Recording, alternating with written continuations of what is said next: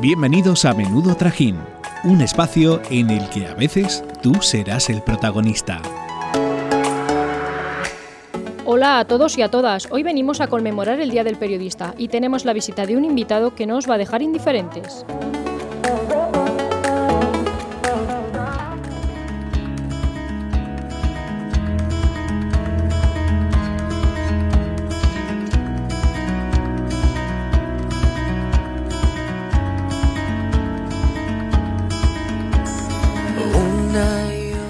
Periodismo, aunque algunos no lo crean, es una profesión de riesgo. Por eso, antes de nada, queríamos mencionar a los periodistas que han sido asesinados por querer contar la verdad. Julio Anguita, periodista del Mundo, murió por un misil iraquí cuando acompañaban a la tercera división de infantería del ejército de Estados Unidos. José Couso, cámara de Telecinco, murió mientras informaba de la guerra de Irak a causa de un proyectil de un tanque estadounidense que impactó en el hotel de Bagdad donde se alojaba.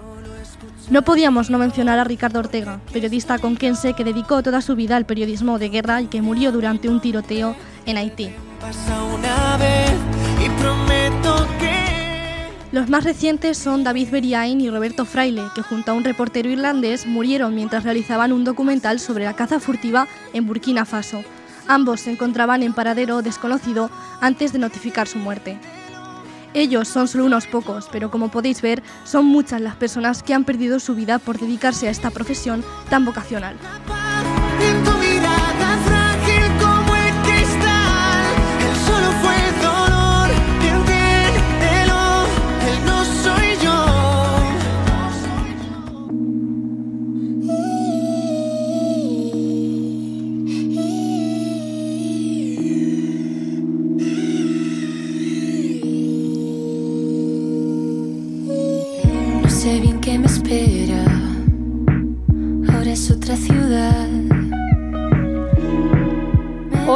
Día muy importante para nosotras, pero antes de nada vamos a explicar por qué se celebra el día 24 de enero, ¿no? Sí, se celebra este día porque coincide con el santo patrón de los periodistas y escritores, San Francisco de Sales, quien desde muy joven se dedicó a las letras y a la comunicación.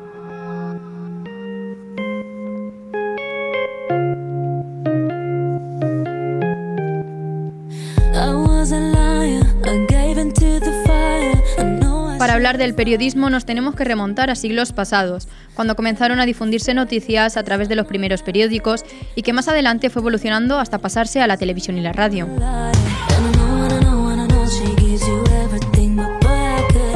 Actualmente estamos viviendo una etapa de cambio en el periodismo y es que es un reto para los comunicadores poder enganchar a los jóvenes a las pantallas televisivas, a la radio. Por eso, hoy nos ha acompañado Isaías Blázquez para hablar sobre el futuro del periodismo y las nuevas generaciones que se van a dedicar a esto.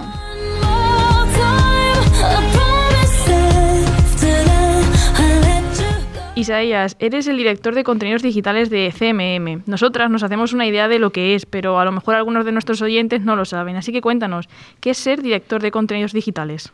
Pues nosotros en el equipo tenemos dos pulmones o dos corazones. Uno es el pulmón de noticias. Trabajamos para encontrar las últimas horas y las noticias relevantes que, están ocurriendo y que más afectan a nuestra región. Y nuestro objetivo es llevarlas a todos los dispositivos móviles, especialmente también los ordenadores y demás, pero sobre todo los dispositivos móviles de los ciudadanos castellano-manchegos y de aquellos que están fuera de nuestras fronteras, que también son de la región o que son de cualquier parte, pero que les puede interesar esos contenidos informativos. Y en segundo lugar, nuestro, nuestro segundo pulmón es el de los contenidos, los programas, el entretenimiento, las acciones, los sorteos, los concursos, etcétera, etcétera. Esto, la verdad que de listar es bastante largo. Pero ahí nos dedicamos a construir comunidades digitales en redes sociales e intentamos que siempre sea con contenidos que aporten, que sean de utilidad, que aprendamos algo viéndolos, que no sean simplemente para pasar el rato y entretenernos, que también es muy lícito y está muy bien, pero que, dejen alguna semillita en, quien los consuma y que eso le, aporte y le ayude en su vida cotidiana. Eh, ¿Cómo hacéis de, eh, para que Castilla-La Mancha Media, que es una televisión regional que se suele asociar a las personas, bueno, a un público más mayor, puede enganchar a un público más joven. ¿Cómo lo hacéis? Este es un reto. No nos pasa solo en Castilla-La Mancha Media, en general en, la televisión. En la radio yo creo que no tanto, pero en la televisión sí que el, el espectador medio, la edad media del espectador, es relativamente alta. Debe estar en torno a los 55, 60 años más o menos. Entonces, claro, nosotros somos una radiotelevisión y, y empezamos hace cinco o seis años a construir comunidades que no tenían que ver con el consumo en la radio y en la televisión de manera tradicional. Sí que nos dimos cuenta que muchos ciudadanos consumían los contenidos de la tele y de la radio en Internet, por ejemplo los que subíamos en, a YouTube. Y realmente yo creo que no, tan, no está tanto la cosa en, en, el, en la plataforma como el contenido en sí. O sea, sí que, sí que afecta el hecho de que, bueno, hay gente que prefiere ver el contenido cuando quiera, donde quiera, mejor en su móvil, dure determinado tiempo, etcétera, antes que verlo en la televisión o ir a la radio a la hora exacta en la que se emite. Eso es cierto, pero aquí el rey es el contenido. Lo importante es que el contenido sea bueno, porque si luego eh, surge una operación triunfo y se genera mucha expectación en torno a él, mm, vais a verlo también en directo a la tele los que sois más, más jóvenes. Entonces, yo creo que está más la cosa en el contenido que, en el formato. Y sí, hay que construir comunidades desde abajo, llegar al ciudadano, trabajar mucho, esto es muy de gota a gota, ir construyendo esos grupos de seguidores en determinadas redes sociales, ir generando mucho contenido que, sirva y que sea de utilidad, porque aquí también somos, tenemos muy mala leche los usuarios. Si entramos a una página web y vemos un contenido que no nos gusta, o eh, entramos a una cuenta de redes sociales y vemos que aquello decimos, jo, qué, qué casposo es esto, que, no sé, o que, mal adaptado o que está, o parece que una tontería, ¿no? Que están hablando de usted a la gente. Si aquí en Internet se habla de tú directamente, esto es otro tipo de formato y de rollo. Eh, a la primera que no nos gusta algo que encontramos por ahí, ya solemos etiquetar y encajonar a esa página o a esa marca dentro de, un lugar que probablemente no volvamos a visitar. ¿no? Entonces, por eso es importante que, todo el contenido que ofrezcamos sea bueno, sea de calidad y a la gente le guste para que siga consumiéndolo y que nosotros podamos así ejercer la labor de servicio público que tenemos encomendada no solamente en televisión y en radio, también en cualquier soporte como son los dispositivos móviles y como es Internet. Claro, porque los medios eh, ahora tienen un contenido muy homogéneo, ¿no? Entonces, ¿cómo podemos distinguir a día de hoy entre contenido de información y contenido de entretenimiento? Yo ahí creo que sí que se distingue fácilmente. En nuestro caso en Castilla-La Mancha Media tenemos cuentas distintas de, redes sociales para la información y para el entretenimiento y, y, también en la página web está bastante diferenciado. Ahora de hecho estamos trabajando en un nuevo modelo de página web en el que la página corporativa contendrá especialmente el contenido informativo, lo que hemos llamado nosotros contenido ligero, porque son contenidos sobre todo de texto, con vídeos cortitos, audios cortitos, etcétera. Y luego nuestra plataforma CMM Play, que es una de las plataformas pioneras en, en España, desde luego en las autonómicas, nuestra plataforma contendrá toda la radio, toda la televisión y todos los contenidos digitales o contenidos originales, como los estamos llamando, tanto en directo como bajo demanda. Este nuevo estándar está bastante, mm, en fin, es de bastante aplicación en toda Europa, especialmente los medios nacionales, tanto públicos como privados. En España está empezando a ver la luz, es algo parecido a lo que ha hecho Radio Televisión Española, y nosotros desde hace un año y pico estamos trabajando en este modelo y que creo que todavía va a diferenciar más dónde está la información y dónde está el entretenimiento, porque sí que nos gusta que el ciudadano tenga claro qué es lo que está consumiendo. Y ahora hay otras plataformas como Twitch y TikTok. ¿Se puede hacer periodismo en estas plataformas? Porque sí que ha pegado bueno, un gran cambio el periodismo en estos últimos años. Yo estoy convencido de que sí, en cualquier plataforma, aunque lo que impere sea el entretenimiento, también se puede hacer información.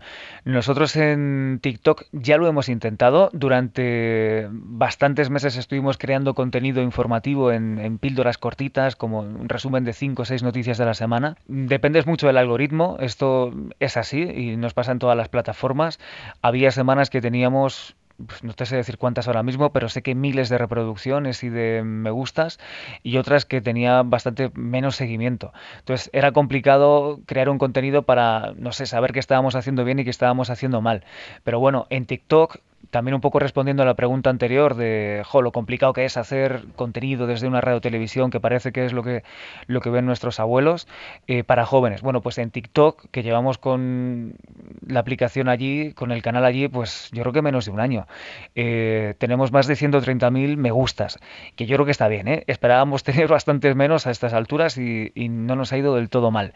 Haciendo información y también explicando cómo funciona la radio y cómo funciona la televisión por dentro, buscando esas curiosidades, que es verdad que no son noticias puramente informativas, pero sí que creemos que puede aportar algo de conocimiento a los ciudadanos sobre cómo se trabaja aquí internamente. Y en Twitch hacéis preguntas muy buenas, porque eh, el canal de Twitch estamos trabajando también desde hace meses en él. Queremos lanzarlo con fuerza y lo, vamos a hacer en las próximas semanas, no, no meses. Ya hablamos de ello en, en semanas, con contenido exclusivo, narraciones exclusivas, con algún personaje conocido del que no os, puedo, no os puedo dar más detalles, pero ya os digo que estamos trabajando ahora mismo para lanzar esto en las próximas semanas. Bueno, pues como ha comentado mi, mi compañera Maika, el periodismo ha sufrido un cambio muy grande en los últimos años, que gran culpa de ello lo tienen las nuevas tecnologías, ¿no? Entonces, ¿cuál crees que ha sido el cambio más grande que ha sufrido la profesión periodística en estos tiempos? Uf, enorme, ¿eh? Esta pregunta me gusta, requeriría seguramente de mucho, muchísimo análisis, pero coincido completamente en, en cómo la planteas porque sí que Internet y esta evolución digital yo detecto que ha cambiado mucho el mundo del periodismo. Para, para, empezar, lo ha acelerado todo muchísimo prácticamente no hay tiempo para, para, contrastar información, tienes que hacerlo en tiempo récord, salir con, con, el primer dato que tengas confirmado y a partir de ahí ir actualizando más y más información. Y esto hace que corramos no solamente en Internet, también en televisión, en radio, en prensa, en cualquier medio de comunicación, porque como estamos acostumbrados a recibir la última hora, parece que el primero que la, que la ofrezca es el que se lleva el gato al agua, el que va a seguir, el que vaya a tener a todo el público pendiente de que actualice la información, pero no tiene por qué ser así. Nosotros creemos que, depende más de que el contenido sea fiable y sea bueno. ¿no?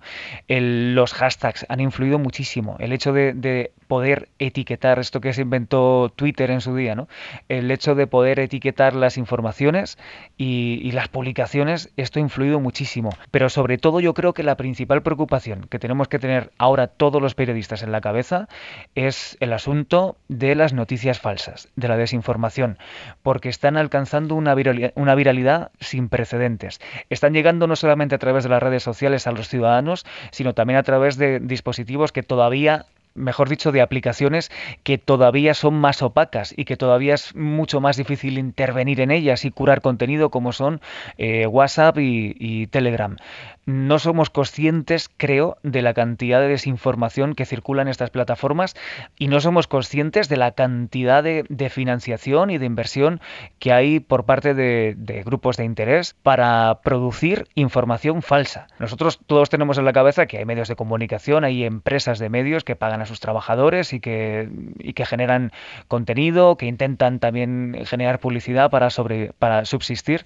pero creo que no somos conscientes de la cantidad de inversión y de esfuerzo que hay por la otra cara de la moneda, por los malos de esta película, en generar desinformación, en confundir a la población y en hacer, en definitiva, que tomemos decisiones que no están basadas en hechos contrastables, en hechos verificables, sino que están basadas en, conjeturas o en, en fin, en, determinadas cosas que nos, quieren hacer creer.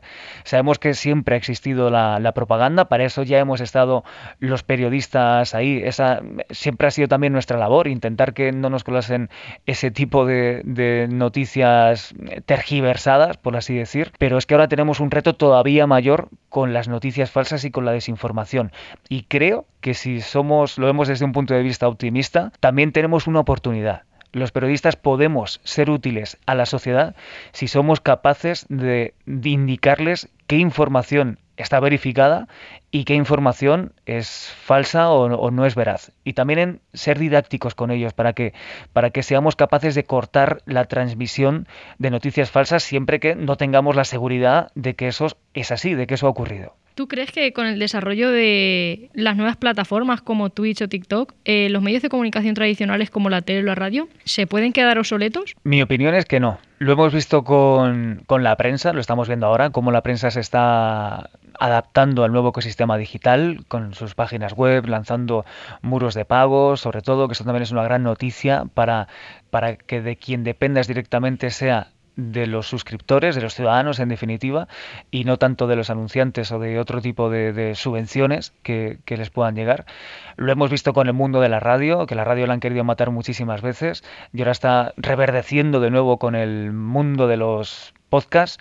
Lo hemos visto con la televisión también, cómo la televisión se está adaptando a las nuevas plataformas de consumo digital y cómo eh, son unos auténticos pepinazos las plataformas de A3 Player, de Mi Tele, ahora también RTV Play con contenidos interesantísimos. Es evidente que aquí se compite por la atención. Si surgen plataformas nuevas, los ciudadanos vamos a dedicar el tiempo a, más cosas que, la televisión, como antes podía ser ver solamente televisión española, ¿no?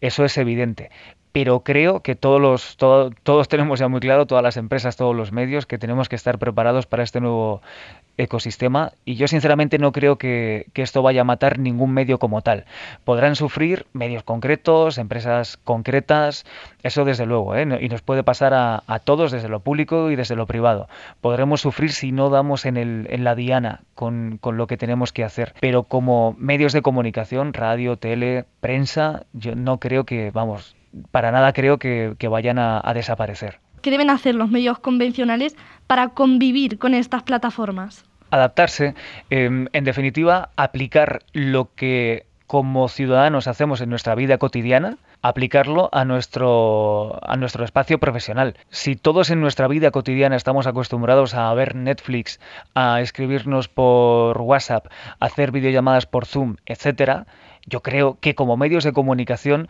debemos ser capaces de como mínimo estar a la altura de lo que la sociedad está haciendo. Y a partir de ahí yo creo que incluso tenemos el reto de empujar a la sociedad para que, para que cuando lleguen estas innovaciones tecnológicas tengan el conocimiento suficiente como para poder, eh, pues eso, desenvolverse tranquilamente con ellas. Sea uno de un pueblo grande, de un pueblo pequeño o de una super ciudad tenga uno la edad que tenga, tenga uno el nivel educativo que tenga o el nivel eh, socioeconómico, es que me, da igual. La cuestión es que estemos preparados para las innovaciones tecnológicas que lleguen en los próximos años. Entonces, si cumplimos ese reto como medios de comunicación, yo creo que vamos a estar ahí. Isaías, ¿cuál crees que es el, principal problema del periodismo actual y cuál es eh, la mayor ventaja? Como problema, puedo ver lo que os decía antes de, la prisa, de la velocidad creo que también nos movemos en una, en una variable pasional. Y, esto también lo, lo, las redes sociales. En las redes sociales los contenidos que mejor funcionan son los que generan más pasiones, los que generan más odio, los que generan más sorpresa, los que generan más emoción. Y creo que los medios de comunicación estamos cayendo un poco en eso, en generar titulares, en generar imágenes que, que a corto plazo parece que sí que obtienes una respuesta por parte del ciudadano porque le has generado una emoción, pero que a medio y largo plazo no estás eh, sembrando ahí esa semilla a la que me refería antes que aporte algo útil y real a la vida de, esos ciudadanos. Eso lo señalaría como, como problema. Desde luego, el problema económico está ahí. En este proceso de disrupción tecnológica, mm, las empresas mediáticas tienen que adaptarse al nuevo ecosistema. Y si antes vivían de la publicidad de la forma tradicional, ahora, ahora tienen que aprender a hacerlo con, con la publicidad digital. Y el problema que hay en Internet es que el 80% de la tarta publicitaria, unos 2.000 millones de euros todos los años en España, ese 80% se lo llevan Google y Facebook. Entonces reparte el otro 20% entre todos los grandes medios de comunicación que hay en España. Pues, pues tocamos a prácticamente nada, ¿no? Entonces pasamos un poco del duopolio, por ejemplo, televisivo, donde sabéis que A3 Media y, y Mediaset tienen ese porcentaje del pastel publicitario que no del, del share estamos pasando de, ese duopolio en televisión, por ejemplo, al duopolio en Internet entre las principales plataformas digitales. Ese problema es grave, porque si seguimos dependiendo económicamente y los, medios siguen dependiendo económicamente de una publicidad que ahora va a estar muchísimo más repartida y mucho menos para ellos, pues ahí hay un problema para el, para el sector y también para los profesionales de los medios de comunicación. Y, y como ventaja, yo creo que nunca hemos vivido un periodo informativo tan apasionante para mal en muchos casos, pero en fin, tan apasionante como el que estamos viviendo. Ya no solamente por la pandemia, ¿eh? o ya no solamente por los desastres naturales tipo Filomena, o porque nos estallen volcanes de repente, o, por todas estas cuestiones. Es que creo que a nivel político, a nivel social, también tenemos una actividad en, este país que, probablemente ocurra en, muy pocos. Y, encima, con todo este momento de cambio y de evolución social, o sea, creo que como periodistas estamos asistiendo a un cambio tremendo, a, un, a una nueva era y la estamos contando, estamos escribiendo la historia del día a día de lo que mañana se, se estudiará en, los libros de, historia en las escuelas. ¿no? Creo que sí que como periodistas tenemos una enorme capacidad de análisis, pero sí que, sí que estamos ahí, sí que estamos en esa brecha y estamos contando lo que mañana se estudiará en, en escuelas y universidades. Y hemos estado hablando durante la entrevista de las noticias falsas, de ahora de la rapidez, de, los problemas económicos, pero ¿cuál crees que es el mayor riesgo o el mayor reto al que nos vamos a tener que enfrentar nosotras o cualquier futuro periodista nada más terminar la carrera? Creo que, que, hay mucho periodista que confunde hacer un formato interesante en Internet, en redes sociales, sin, sin, ir más lejos, con hacer una buena información. No, no, la información es buena, sea eh, está el medio en el que esté. O sea, me da igual que esté en radio, que en digital, que en prensa escrita, que, en donde sea. La información tiene que ser buena, tiene que ser veraz, tiene que estar contrastada, tiene que eh, explicarse bien, tiene que analizar una, la situación tal y como es, no debe cometer errores. En fin, la información tiene que ser buena siempre, sí o sí. Y no vale confundir con que un formato esté bien expuesto, la imagen sea chula, el vídeo mole, eh, en fin, esté bien explicado y, genere muchas reacciones, con que eso sea una buena información. No debemos caer en eso. Y eso es una cosa que va a estar ahí, ¿eh? que, vamos a tener que pelear con eso porque las nuevas generaciones creo que, claro, como estamos todo el día con los móviles, eh, podemos venir con algo de distorsión en cuanto a esa idea. Pero sobre todo, sobre todo, me reafirmo, el mayor reto es luchar contra la desinformación y y, convertirnos en referentes para la sociedad para aportar la información que ésta merece. Y también un problema muy característico del periodismo es el intrusismo. Es decir, ahora mismo todo el mundo también se cree que es periodista. ¿Cómo podemos hacer las generaciones futuras frente a este problema? Creo que diferenciando muy bien el, contenido que aportamos. Eh, estaba pensando en esto cuando se explicaba el tema del formato.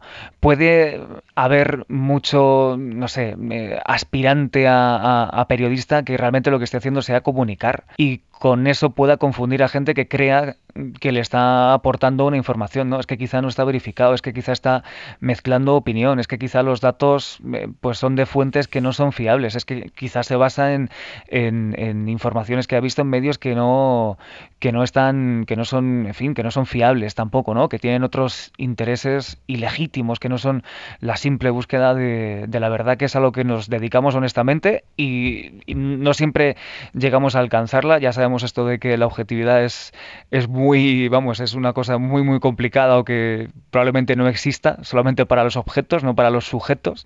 Nosotros tenemos subjetividad pero tenemos que ser honestos y aplicar las normas del periodismo que, aprendemos cuando estudiamos y que aprendemos también cuando ejercemos. ¿no? Entonces, yo creo que la clave está en hacer las cosas bien, hacer las cosas mejor que aquellos que intenten revestir como información pues aquello que no lo es, ¿no? Tenemos que ser mejores y tenemos que demostrarlo. Y bueno, sabemos que desde Castilla-La Mancha Media queréis apostar por el formato podcast, ¿no? Entonces, ¿creéis que es una forma de enganchar al público, sobre todo juvenil, ¿no? Sí, quizá no solamente juvenil. Yo últimamente utilizo mucho un término que es el de ciudadano conectado. Ya no, ya no me vale, o no, creo que ya no simplemente se resume en que sea el más joven, sino que sea el más conectado, porque cada vez hay más más parte de la población que está conectada y que está demandando y buscando contenidos que están en línea y que se crean para ser escuchados por Internet o ser descargados por Internet y escuchar cuando uno quiere, no, no acudir a la, parrilla tradicional que tiene su fuerza y la va a seguir teniendo, que es la del directo sobre todo, ¿no? Pero cuando buscamos contenido bajo demanda para seguir por internet o en streaming incluso para seguir por internet, pero nos es más cómodo porque vamos con el móvil o porque, en fin, porque nuestras circunstancias así nos empujan a ello, ya no diferenciaría tanto entre esa variable joven mm, viejo o joven adulto, sino entre la variable conectado o no conectado. Vamos a por el público conectado, porque claro, es el público que quizá no nos sigue en televisión y en, y en radio. Y queremos crear contenidos que, les gusten y les aporten. Y sí, este año hemos puesto en marcha el primer concurso de podcast de, de CMM Radio, de Radio Castilla-La Mancha, coincidiendo con el 20 aniversario de, de esta casa. Recientemente hemos entregado los premios a los tres ganadores de este concurso, se presentaron más de 50, lo cual nos gustó muchísimo, disfrutamos un montón con muchos de ellos, algunos ni siquiera fueron de los más votados, pero nos encantaron y yo de verdad os invito a que los busquéis en iBox o en nuestra web y que los escuchéis y queremos seguir apostando por este formato porque puede convivir perfectamente con la radio, de hecho incluso puede, estar en ambas partes, tanto en podcast como en radio y, y de una forma o de otra pues aportar esa utilidad al ciudadano que siempre buscamos. Pues nada, eh, nos apuntaremos porque este año nos ha pillado un poco de prevenidas porque como acabamos de, crear nosotras nuestro programa, pues mira, no nos ha dado tiempo, pero vamos, seguro que, que en el próximo estamos allí compitiendo. Este es un programa perfectamente candidato. Este episodio no lo presentéis porque, oye, quedaría un poco feo. pero seguro que cualquier otro lo podéis presentar y, vamos, yo os, auguro, si, especialmente si lo movéis mucho en, para las votaciones, que siempre combinamos votaciones con voto de, de, un jurado de expertos, pues seguro que por lo menos, por lo menos, llegará mucha más gente porque a través de la plataforma del concurso os descubrirán y os seguirán escuchando. Bueno, y, nosotras estamos aquí para cualquier cosa que necesitéis. Nosotras estamos dispuestas. Ya sabéis que somos aliados ¿eh? en Castilla-La Mancha Media con la Universidad de Castilla-La Mancha y en concreto con la Facultad de Comunicación, con periodismo, así que ahí estamos para lo que necesitéis. Pues muchísimas gracias, no solo por, por la entrevista, sino también por tu cercanía.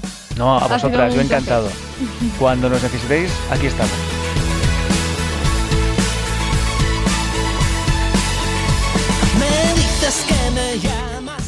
Es un hecho que el periodismo está cambiando, que ahora importa más la inmediatez a la calidad de las noticias. También nos estamos enfrentando al problema del intrusismo, ya que todo el mundo se cree y se siente periodista, y tenemos que dejar clara la diferencia entre periodista y comunicador. Por eso no podíamos terminar este programa sin hablar de... Toxicidad fuera, mala vibra fuera, me Exacto, estamos hablando de Ibai Llanos, que es la persona que más está obligando a cambiar al periodismo actual. Chicas, ¿qué, qué opináis? Yo es que tengo mm, mi opinión un poco dividida. Pero a ver, a mí lo que hace Ibai no me, no me parece que esté mal, porque él es comunicador en todo caso. Entonces, nosotros tenemos que hacer noticias de calidad para saber diferenciarnos y que la gente también nos valore a nosotros como periodistas. Además, Ibai Llanos tiene una cosa muy buena también, que es que él mismo, antes de empezar sus entrevistas, dice, yo no soy periodista, mm. simplemente yo tengo un canal de Twitch, mm, Leo Messi accede a, hablar conmigo mm. y yo lo lanzo. ¿Qué pasa? Que esas entrevistas también nos hacen esto nos tiene que hacer pensar, ¿no? ¿Por qué mm. Leo Messi, que es el mejor jugador del mundo, concede antes una entrevista a alguien, a un twitchero, por ejemplo, mm. que a un periodista deportivo que se ha estado formando y especializando muchísimos años? A ver, yo creo que es simplemente porque nos, bueno, los periodistas en sí queremos sacar chicha de, absolutamente todo, eh, buscar cualquier cosa que pueda llegar a ser noticia y, al final Ibai ya no es lo que quiere, charlar con ellos y ellos se sienten más, más a gusto charlando. Y creo que ahí también tenemos que reflexionar nosotros, porque sí que tenemos que encontrar noticias, pero también tenemos que conseguir que mm, los invitados estén, yo que sé, a gusto y y estén bien y de ahí también se puede sacar en verdad una muy buena entrevista estando cómodos charlando y, hmm. se puede sacar una buena noticia. O sea no es preciso tampoco ir a, a, de cuello ¿sabes? a ver es que Ibai también lo que tienes que hacer es sentir muy cómodo a, la persona que entrevista y también saca muchos titulares igual. O sea, sí, sí, claro, es lo que iba a decir, que sin ir a buscarlo, también al final, como se siente cómodo, se lo cuenta igualmente. como Piqué. Y luego también lo bueno que tiene Ibai es que trata mucho los temas con muchísimo cuidado y, con mucho tacto también, o sea, que respeta mucho a, todo y eso está bien. Sí, a ver, yo creo que también, mm, al final, yo creo que un invitado mm, se siente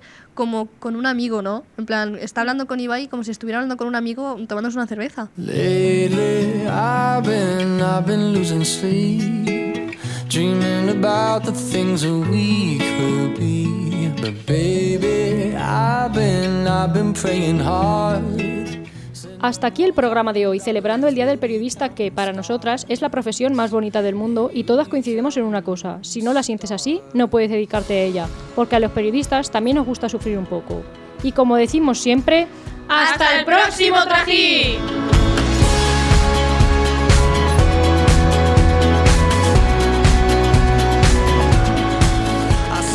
No olvides seguirnos en nuestras redes sociales para no perderte ninguna de nuestras novedades. Arroba menudo trajín barra baja. Nos escuchamos pronto.